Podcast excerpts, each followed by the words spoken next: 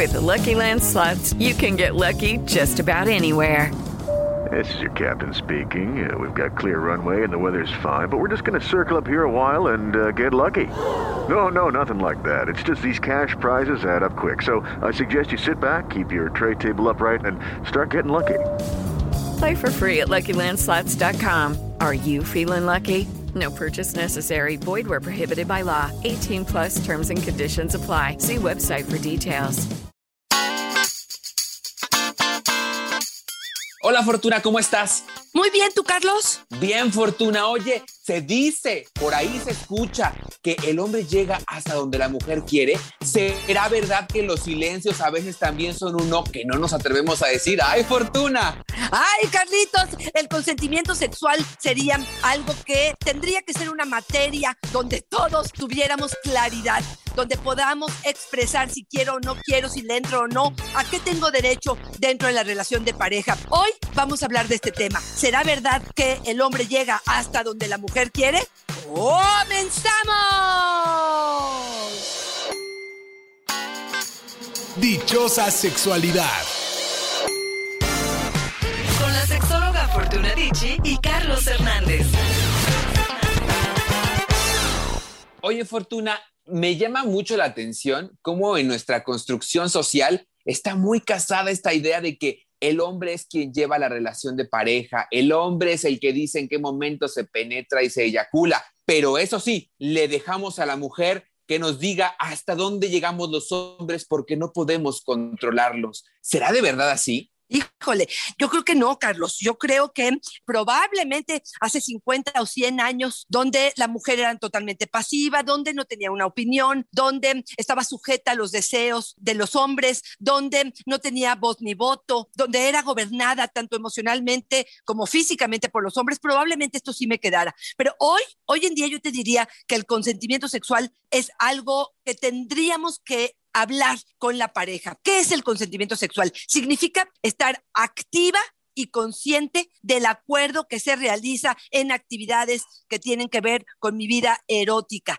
El consentimiento le indica a la otra persona que deseamos tener relaciones sexuales. La actividad sexual sin consentimiento es una agresión y una violación. Yo no sé si queda claro, Carlos, y mucha gente pregunta a partir de esto es, ¿cómo estoy segura o cómo sé que la actividad es bienvenida por el otro? Pues diciéndolo claramente, ¿quieres o no quieres? Hay gente que me dice, es que eso no es sutil, eso no es sensual. Hay actividades o actos que me pueden indicar si el otro quiere o no quiere. Híjole, eso me parece que puede quedar muy confuso, que las señales pueden ser leídas e interpretadas de una forma que no son las correctas. Por lo tanto, el derecho a opinar, a decir con claridad lo que quiero o no, a sentirme con el derecho de, independientemente en qué condiciones estemos, de decirle al otro si quiero o no, o qué quiero, porque a lo mejor si quiero unos besos y unas caricias, pero no quiero todo, o si quiero irme a tu departamento, pero no quiere decir esto que tenemos que terminar en un acto sexual, o si quiero ver una película, pero, y entonces pareciera que nos vamos de boca con cualquiera de estas decisiones. ¿Será que tenemos la libertad de poner un freno en el momento que tenemos o que queremos hacerlo? Oye, Fortuna, y luego decirlo tal vez así suena muy sencillo, pero a veces hay sís que son nos y no tenemos la posibilidad de decir que no y terminamos diciendo sí en situaciones como las que nos cuenta Geraldine. Yo tuve un novio que me decía, tienes que darme tu cosita porque ya le invertí, ya fuimos al cine, ya cenamos, se reía como si fuera un chiste, quiero el pago, me decía. Yo siempre decía que sí, porque me sentía presionada. Él hacía como que estaba jugando. Híjole, Carlos, hace mucho que no escucho una agresión tan evidente y que creo que está en el concepto de muchos hombres. Yo te llevo a un buen restaurante, alquilo a lo mejor un coche, te pago una buena cena y pareciera que tú tienes la obligación de retribuirme o de pagarme con tu cuerpo. A mí eso me suena a prostitución, a mí me suena a que me la estás cobrando. Entonces, me parece, Carlos, que de antemano tendríamos que saber con quién estamos. Si yo tengo una baja autoestima y no tengo claro lo que estoy haciendo tiene que ver con un deseo y el derecho de poder frenarlo o decir, espera un tantito, doy lo que yo quiero y lo que yo necesito, me parece que estaría errando, pero fíjate, no desde el otro claro, Carlos, desde mí, desde el hecho de decir, espérame tantito, si yo siento que porque el otro me pagó o ya me pagó tres citas, entonces yo estoy obligada a tener intimidad con el otro, yo soy la que tendría que poner un alto, yo soy la que tendría que decir, este tipo con ese tipo de pensamiento no es con quien me conviene vincularme, pero pareciera que socialmente esa es la cláusula. Yo he escuchado de la voz de mujeres que me dicen, bueno, es que ya pagó la, la Moshandó o lo que tú quieras, la botella tan cara, bueno, pues ni modo, ¿no? Le doy, espérame, ni modo, ¿a poco ese es el precio que pagas por tu intimidad? Me parece un muy alto costo, Carlos. Y ahí me gustaría mucho que nos hablaras justo de eso, Fortuna, porque a veces nosotros también salimos con alguien y decimos, oye, la verdad es que estoy saliendo con esta persona, sé que tal vez él tiene intenciones claras de que tengamos un encuentro sexual, en este momento que tomo la decisión de salir con él o ella, siento que podría pasar y estoy abierta o abierto a que suceda, pero tal vez en el camino me digo a mí mismo, no, sabes que ya no se me antoja. Y tendríamos que estar dispuestos a escuchar el ya no se me antoja y aceptarlo, fortuna, pero no es tan fácil. No, estoy totalmente de acuerdo contigo, pero a eso se le llama dignidad, a eso se le llama honor a mi forma de pensar, eso se llama madurez, Carlos. Y si pudiéramos tener una consigna de quién es apto para tener una vida sexual, pues me parece que tendríamos que empezar por ahí. Mira, una de las cosas, por ejemplo, que me ha pasado en el consultorio y hace poco llegó una mujer cerca de 45 años que empezó a llorar inmediatamente. Y lo primero que hizo fue aclararme que amaba a su esposo, una relación de más de 20 años, pero que él era, ojo con esto, muy espontáneo. Así lo describió. Me toquetea en cualquier momento, en el elevador, por debajo de la mesa, incluso cuando estoy dormida. Abre la puerta de la regadera al bañarme y me hace algún tipo de caricia. A mí eso no me gusta. Ya se lo he dicho, pero él dice que somos marido y mujer y que me ama. Este tipo de caricias, Carlos, que quede bien claro, no son consensuadas. No es la primera que podría yo decirte, la primera visión sobre esto, que podría decirte, ya le dijo que no le gusta, ya le dijo que se siente incómoda y de todas maneras él lo interpreta a sus creencias, a su criterio y lo ajusta diciendo, no importa que estés dormida, no importa que te estés bañando, yo puedo entrar a tu intimidad porque me siento con derecho porque soy tu marido. Y así es como te demuestro mi cariño. Híjole, me parece que tendríamos que poder realmente especificar que siempre, y lo voy a poner con letras mayúsculas, siempre tengo el derecho de decir que no. Y aquí habrá algunos hombres que van a brincarla, Carlos, y me digan, pero ya con el pene erecto, ya con el hotel pagado, mm. ya con la oportunidad dada, entonces la otra se puede rajar. ¿Qué crees? Sí, sí, sí, yo no voy a poder agredir a la persona con la que estoy si en el último instante me dijo, mira, entiendo que es una trastada, ¿eh? Entiendo que pues va a ser complicado a lo mejor detenerme, pero definitivamente, Carlos, creo que tenemos que tener muy claro que el sexo tiene que ser consensuado, los dos diciendo sí, honesta y de frente. Y una más, Carlos, que me parece que sería indispensable decírtelo, sin alcohol encima. Y aquí sí les diría aguas, hombres y mujeres, y mujeres que escuchen esto. Si los dos estamos alcoholizados, no somos responsables de lo que estamos haciendo. Y eso es un peligro. Por lo tanto, no es a ver cómo la emborracho para meterla en la cama es cuando esté borracha o cuando esté borracho, no le voy a entrar porque no hay consentimiento, porque a una persona con alcohol encima no está pensando, no está procesando lo que está sucediendo. ¿Estoy siendo clara, Carlos? Claro, sin importar que antes de alcoholizarse nos haya dicho que sí. O sea, si en ese momento no está en condición de decidir, no está en condición y se le respeta y ahí como un ejercicio de bondad humana, pues asegurarnos que la persona que está en esa condición se quede en un sitio seguro y no convertirnos nosotros en el cazador de la presa.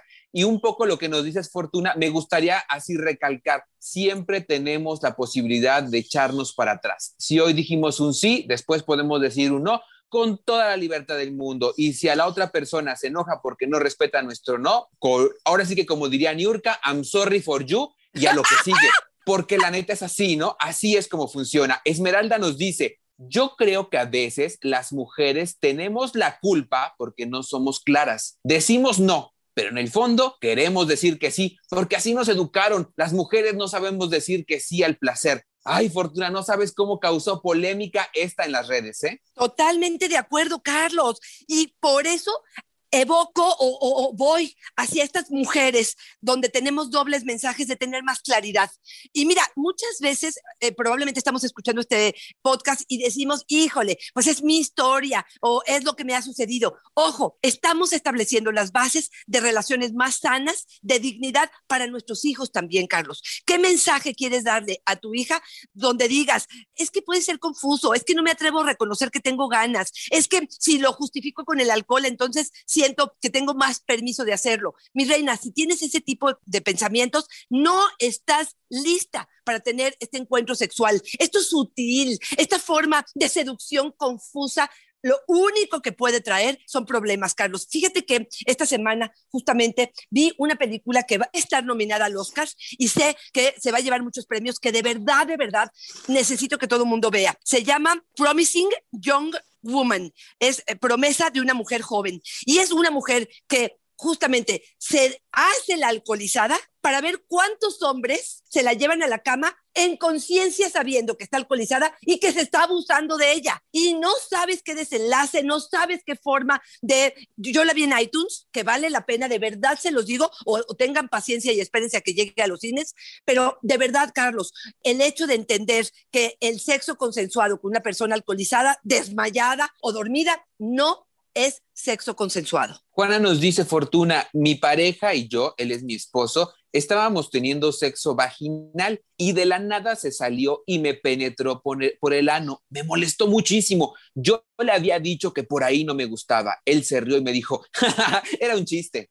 Esto es justamente, claro, que el motivo por el cual quise proponerte este tema, porque creemos que como estamos sí. casados y, está, y disfrutamos de la sexualidad con nuestra pareja, no hay agresión o violencia dentro de mi actividad sexual con mi pareja. Y estamos muy equivocados, Carlos. Esto, lo que me acabas de decir, es una agresión que para el otro lo puede interpretar como chiste o como broma. Ay, es que eh, eh, me parece simpático. No lo es. Recuerden la diferencia entre bullying y broma. En la broma los dos nos reímos. En el bullying, en la agresión, uno solo se ríe. Y en esta ocasión, imponerte no es una forma agradable de construir en la relación. Oye, y yo ahí haría un llamado, fíjate que mucho en el trabajo con grupos vemos que la forma en que construimos nuestro lenguaje respecto a la relación ejerce mucho de la forma en que nos vinculamos con la pareja. Yo le digo que es la semántica del amor y del sexo. Muchas veces las parejas que dicen soy su mujer y dice es mi mujer, adquieren este sentimiento de propiedad a propósito del contrato que firman en el matrimonio.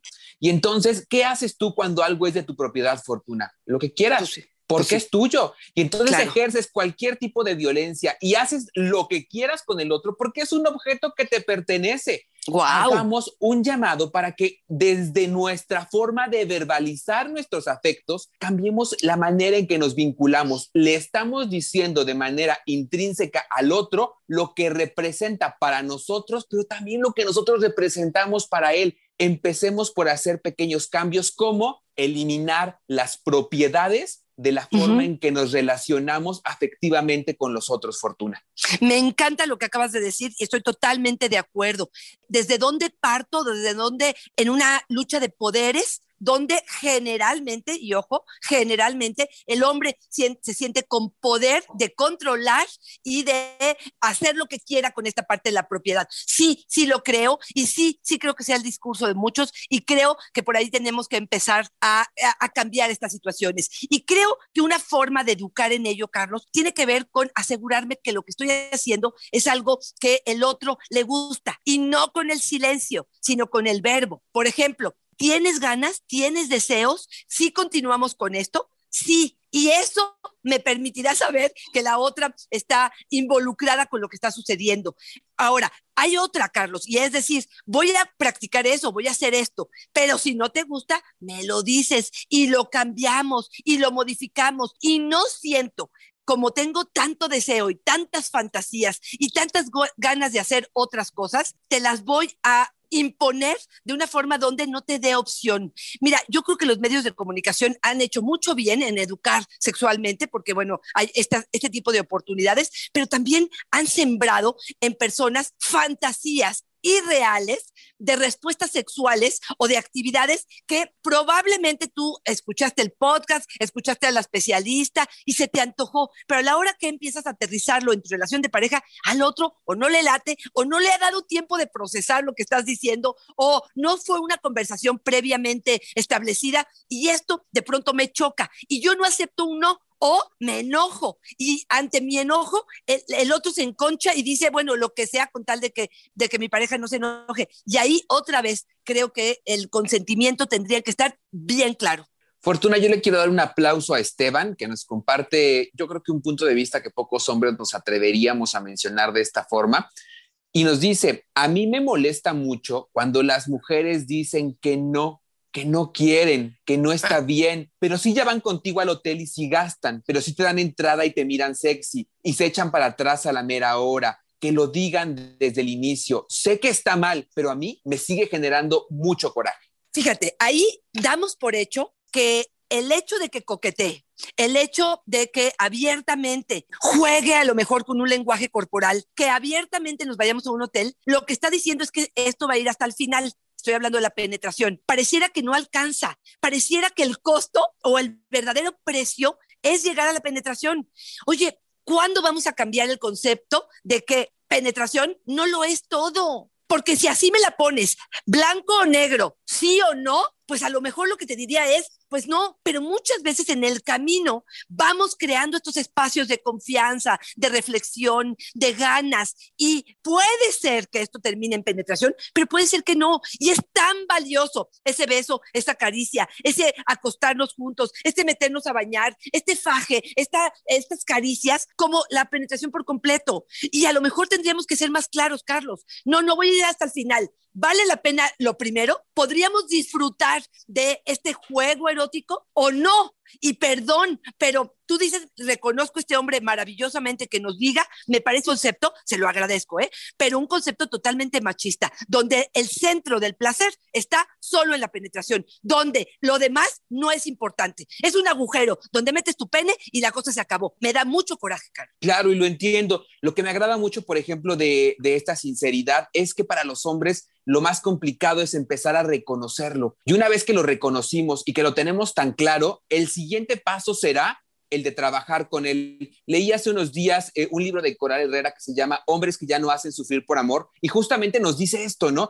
El paso más importante para que un hombre empiece a cambiar sus conductas de género y que dejemos de estar en este nicho que nos pone la masculinidad, la heterosexualidad, es justamente darnos cuenta que estamos metiendo el pene en un hoyo, que solamente estamos buscando la penetración. El primer paso que da Esteban, que es darse cuenta, es de verdad la primera luz para después comenzar a trabajar en nuestras masculinidades a través de un libro, a través de una terapia con especialistas como tú, a través de, lugares como Gendes, ¿no? Que nos dan esta posibilidad de acercarnos a nuevas formas de masculinidades. Nos dice mucho Coral Herrera, los hombres no nacen, los hombres se hacen. Yo quiero pensar que Esteban hoy acaba de dar el primer paso para construir a ese hombre que quiere ser. Oye, Fortuna, si me dejas, te quiero compartir lo que nos dice Esperanza. Nos dice, salí con un hombre que me gustaba mucho y creo que se notaba porque él comenzó a acariciarme las manos yo me sentí muy incómoda. No le dije nada, pero me sentía muy incómoda. Sin embargo, él siguió haciéndolo. Uf, qué barbaridad, qué barbaridad. La, poca claridad que podemos tener. O sea, me estoy sintiendo incómoda y cuántas veces lo hemos dicho, Carlos, tú y yo, lo que no se siente bien no está bien para ti. Habrá que ver qué hay debajo, Carlos, qué es lo que le estaba generando a ella esta caricia. Porque yo en un principio, cuando empezaste a hablar, dije, wow, lo primero que le va a acariciar son las manos, wow, palomita, ¿no? No se fue a los senos, no se fue a la vulva, me parece que empezó como seduciendo, como pidiendo permiso. Y qué mal estamos que empieza con una caricia que tú te sientes incómoda y no lo frenas. Otra vez, esta sensación de no sentirnos con derecho a decir esto que está pasando no me gusta. Creo que tendríamos que empezar a hacer conciencia desde ahí, Carlos, desde hacerme caso, escucharme. No somos más que sabias para darnos consejos. Por lo tanto, escucharnos me parece que sería lo más inteligente que podemos y, por supuesto, verbalizarlo. Yo te quiero preguntar ahí, Fortuna. Fíjate que hace unos días en consejería me decía una chica que algo que le apagaba mucho la pasión con su pareja era justo que él le preguntaba todo, que le decía, ¿te está gustando Mm. así? ¿Puedo ir por acá? ¿Puedo hacer esto? Me imaginé esta escena que nos, que nos retratan en esta primera cita de esperanza, donde él le toma la mano y yo me quedé pensando en si yo, Carlos, en, en mis primeras relaciones, en mis primeros acercamientos con una pareja y tú deslizas suavemente el dedo sobre la mano y entonces la otra persona como que eh, le gusta, no le gusta y es este filtreo que conocemos. Y si yo le preguntara en ese momento, oye, disculpa, ¿me dejarías acariciarte con mi dedo la mano? Y entonces después lo trasladamos a la cama y lo que esta persona me decía era, me molesta tanto que me pregunte cada vez que me va a hacer algo, que me bese y que me diga, ¿te está gustando? ¿Puedo hacer esto otro? ¿Puedo meter un dedo? ¿Puedo? ¿Hasta qué punto, Fortuna, ya en la práctica, también a algunas mujeres u hombres les molesta que nos volvamos el preguntón con tal de no ser el acosador? Claro, excelente punto. Y yo creo que aquí lo más importante es entender, uno, que no podemos generalizar, Carlos, porque si voy a pecar de preguntón o voy a pecar de acosador, prefiero que peques de preguntón. O sea, honestamente, si estamos construyendo una educación sexual sana, relaciones sanas y no tóxicas, sí, sí prefiero el preguntón. Y sí, creo que para algunas personas puede no ser eh, seductor, sí puede no ser algo que eh, genere placer, y se lo digo. Y se lo digo abiertamente, a ver, no me gusta que me estés preguntando, vete seduciendo y vamos a ver qué pasa, porque al ratito que se la meta por el ano en lugar de por la vagina, va a decir, ah, carajo, pues no quedamos que, ah, espérame, pues es que no te entendí, porque con eso de que me dijiste que ya no quieres que te pregunte, entonces me parece que dramatizar y otra vez poner blanco o negro y no escuchar a la pareja, porque aquí quizá, quizá, lo que ha sucedido es que ella ya se sintió incómoda con las preguntas, ya le dijo a él, no me preguntes, y él no hizo caso. Entonces, este es otro problema de comunicación que no estamos queriendo probablemente abordar, pero de forma general, si estamos hablando de educación, si estamos hablando de formación, sí te diría que lo mejor que podemos hacer es preguntar. Ahora, te voy a decir, te voy a ser honesta. Hay de preguntas a preguntas y hay de momentos a momentos, Carlos. Probablemente en una noche donde tenga una copa enfrente, donde nos miremos a los ojos, donde estemos con una música suave, puedo hacerte preguntas de, oye, me encantaría saber eh, si hay alguna eh, cosa que me dijera sobre el sexo oral o si te estoy mordiendo mucho o estoy baja, eh, cambiando técnica, déjame ver si esto está ajustando. A lo mejor no en el momento de la intimidad, a lo mejor buscaría otro momento, pero sí, Carlos, otra vez, pareciera que la seducción tiene que ser sutil, tiene que ser adivina, tiene que ser, oye, no, espérame tantito. Probablemente una vez que te conozco y ya sé cuál es el camino, ya no tengo que estar preguntando, pero para aprender, sí, sí, porque a lo mejor mi gesto que tú estás interpretando como de placer es porque me dolió la hemorroide y no es porque esté muy contenta con lo que estoy viviendo. Entonces, si me preguntas si me voy por una otra o si me dices, ¿qué haría yo con mi hija? Yo te diría, sí, lo más honesta, de frente y transparente posible en qué es lo que está sucediendo. No sé si aclaramos bien, este, digamos, este punto. Sí, a mí me gusta mucho pensar y resumirlo como que es un ejercicio de comunicación, ¿no? Sí, Eh, sí. eh, yo creo que hoy más que nunca y que somos tan conscientes de que necesitamos un consentimiento para acercarnos al cuerpo de la otra persona y que como tú bien dices, es algo que debemos permear en los hijos. Hoy más que nunca debemos reforzar la comunicación para tener claridad de la dinámica que vamos a establecer en el vínculo de pareja. Oye, Julieta nos dice que su hija tiene 27 años, tiene una discapacidad mental leve.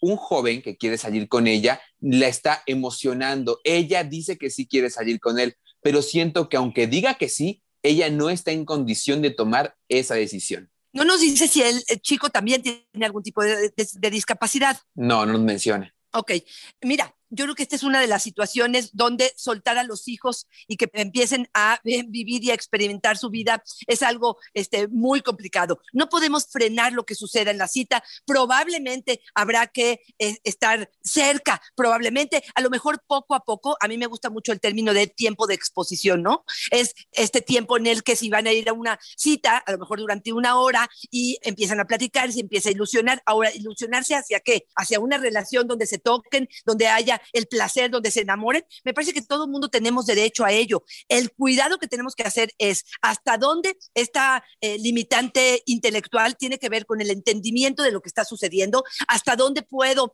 tener la precaución de probablemente de una infección eh, de transmisión sexual o un embarazo no deseado, o más preocupante que todo esto, tiene que ver con que se lastime su corazón. Pero esa es la vida. Y esto es lo que tenemos que evaluar de si esta chica tiene la capacidad o no para poder dar su consentimiento en todo lo que tenga que ver relacionado con el amor, con el sexo, con el placer y con todo lo demás, ¿no? Yo creo que la clave ahí entonces, Fortuna, es paternaje presente y vigilante, pero además respetando la individualidad del hijo, conociendo sus limitaciones, ¿no? Exactamente, totalmente de acuerdo. Sí creo que ahí vamos a empezar a dosificar y a poder entender hasta dónde mi hija o mi hijo tiene la capacidad de decir o de sentir y frenar las cosas, porque fíjate, una de las cosas que de pronto pienso, Carlos, es hasta dónde de pronto el deseo se confunde, ¿no? Y siento que como deseo a la pareja y como esto me está gustando mucho y me estoy sintiendo bien,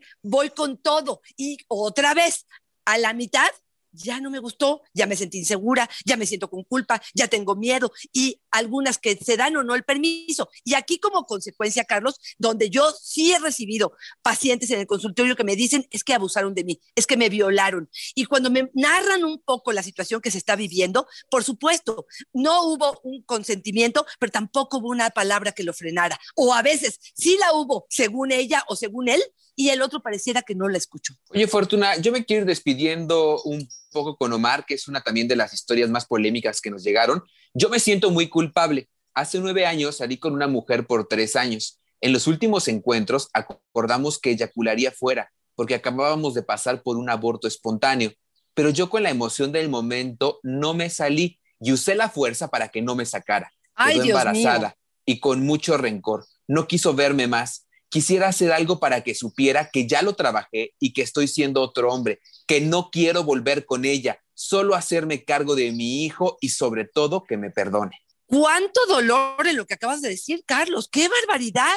¡Qué barbaridad! Mira, esta parte donde dicen, es que no me controlo. O sea, no me controlo, digo, perdón, pero si de verdad no tienes la capacidad de controlarte, no tendrías el derecho de acercarte. Si no puedes mantener tu palabra, me parece sumamente doloroso. Por otro lado, digo, finalmente pareciera que la obligó, en conciencia la obligó. Entonces me parece que definitivamente ahí hubo una violación y una agresión. Yo siento que ella tiene todo el derecho, ella tiene todo el derecho de no querer verlo. También creo que el hijo tiene derecho a saber o, a, gozar de los privilegios, a lo mejor de la cercanía de un papá, si es que así fuera, y, por supuesto también de la cuestión económica que hemos hablado en, en, otros eh, momentos sobre ello. Entonces, bien complicado. Mira, yo creo que cuando uno daña, la mejor forma de resarcir esta situación tiene que ver con una disculpa genuina, no sé si es a través de una carta, no sé si es a través de una conversación, no sé si es a través de mail, o sea, insistir en una escucha atenta y una propuesta de eh, cercanía probablemente. Yo sí creo que en la honestidad de esta disculpa puede darse una oportunidad, puede no darse. Y también saber que probablemente es muy pronto, saber que si ahorita se acerca, a lo mejor no es todavía o la otra persona no está lista y eh, a lo mejor dejar pasar un tiempo en lo que eh, sana esta, este dolor pues de esta violación, de esta situación donde el acuerdo no se llevó a cabo y esto bueno, me parece doloroso. Pero bueno, yo creo que un perdón. A ver, dime. Si me dejas, te quiero hacer una pregunta bien clara respecto a esta historia de vida. Al final él termina diciendo, quiero hacer algo para que sepa que lo estoy trabajando y que estoy siendo otro hombre, que quiero su perdón.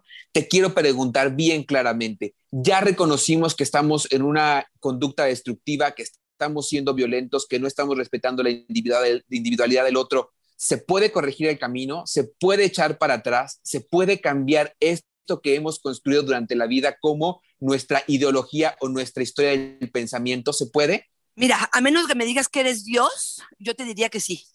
O sea, yo sí creo que podemos cambiar, que las el aprendi oye, a eso venimos, Carlos. Bueno, al menos eso es lo que yo creo, ¿no? A probablemente errar.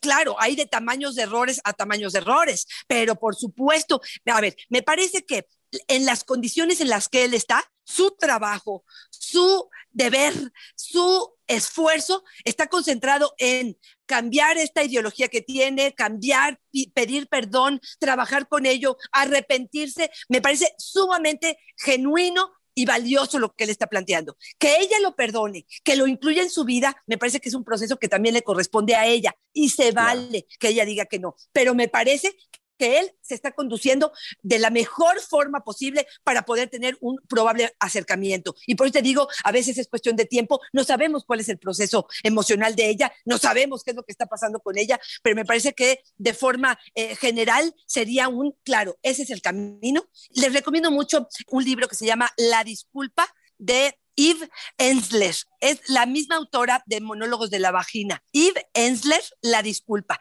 En este libro, creo que en otro podcast lo mencioné, pero su papá la violó de los 5 a los 10 años. Y bueno, abusó de ella y la violó también. Y ella, 30 años después de la muerte del papá, escribe un libro que se llama La Disculpa y deja establecido en este libro cuáles serían las premisas para perdonarlo. Y fíjate, al final lo que te dice es, claro que esta disculpa no salió de él porque él ya había muerto, pero a ella la sanó. Ella se dio la oportunidad de pensar por qué lo hizo, un, un genuino arrepentimiento del daño que le había causado a ella y eso sí le sirvió para poder sanar esta herida y poder construir relaciones mucho más sanas. Entonces, me parece que el trabajo que él está haciendo es el correcto. Y dejando claro siempre, Fortuna, siempre que la agresión siempre es solo responsabilidad del agresor, ¿no? Eso tiene que quedarnos siempre bien claro. Nunca eh, eh, disminuir la responsabilidad sobre nuestras acciones cuando agredimos a otra persona. Fortuna, si tuviéramos que quedarnos con algunas ideas claras de este episodio, ¿cuáles serían? Bueno, definitivamente que el consentimiento significa estar activa y consciente del acuerdo para realizar actividades de cualquier índole sexual que tengamos, que el silencio no es consentimiento, que dentro de la relación de pareja, incluso si estamos casados, puede haber eh, consentimiento y puede no haber permiso para ello. Puede ser que yo diga no y tendrás la obligación de respetar ese no, que me puedo arrepentir a la mitad del camino, que estar dormida o estar borracha o estar eh, drogada no es parte del consentimiento, definitivamente. Y hay un video en YouTube que les recomiendo muchísimo que se llama Consentimiento Sexual y Ceviche así, consentimiento sexual y ceviche, que les recomiendo muchísimo, que creo que podría aclarar muchísimo qué es lo que estamos hablando. Y se los recomiendo muchísimo que se lo pongan a sus jóvenes y a cualquier pareja que esté dudando de qué es consentimiento que si también lo encuentran como consentimiento sexual, como tomarse una taza de té, es lo mismitito nada más que usando una taza de té, es igualitito, es el mismo. Ay, pero y también el ceviche me gusta más porque es pescado y huele. Por el olor. Oye, yo nada más quiero cerrar diciendo, mucha comunicación, mucho desarrollar nuestras habilidades para decir lo que queremos y necesitamos. Y dos, recalcar siempre que la violencia es siempre responsabilidad del que violenta, nunca de la víctima. Fortuna, como siempre, es una fortuna y una dicha estar contigo. ¿Dónde te encontramos para conseguir terapia, para trabajar nuestras masculinidades? Pues, si hemos vivido un episodio de violencia que queremos darle seguimiento, ¿dónde puede ser Fortuna? Claro que sí, arroba Fortuna Dichi es mi Twitter, Fortuna Dichi Sexóloga es mi Facebook y en Instagram estoy como Fortuna Dichi. Carlos, ¿dónde podemos encontrar orientación y dónde podemos encontrarte a ti? Me encuentran en Facebook como yo soy Carlos Hernández y en Instagram como El Sexo con Carlos. Fortuna, muchas gracias por esta información. Creo que de verdad son temas que, aunque no siempre corresponden con nuestra dinámica de risa, creo que es indispensable tocarlos y tocarlos con la seriedad que requieren, porque hoy más que nunca requerimos vidas sin violencia y vidas en empatía, Fortuna. Muchas gracias. Muchas gracias, Carlos. Un placer como siempre. Bye bye.